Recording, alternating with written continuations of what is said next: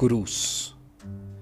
Se ha completado entonces el árbol de la cruz, habiendo puesto en la cuaresma las espinas de Cristo, los clavos de Cristo, la espada de Cristo, hemos de ser entonces crucificados con Él. Si en esta cuaresma no aprendes a crucificar tus pecados, no vas a poder ser agraciado, ser perdonado, ser iluminado. Todo dolor es una puerta que abre al amor. Por eso, mis hermanos y hermanas, cada uno de nosotros hoy puede sentir que está ya puesto en la cruz de Jesús.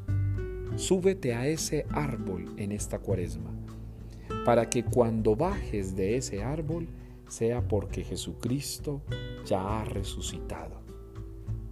Piensa en todo el historial de dolor de tu vida y ponlo en ese árbol. Piensa en todas las capacidades de tu vida y ponlas en ese árbol.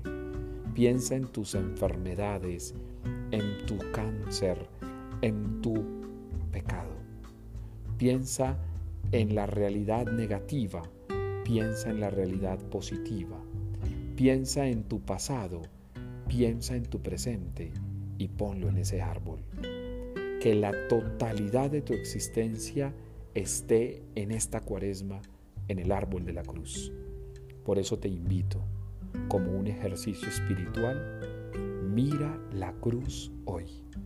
No te acuestes sin mirar la cruz y aprende de ese árbol que del dolor se transforma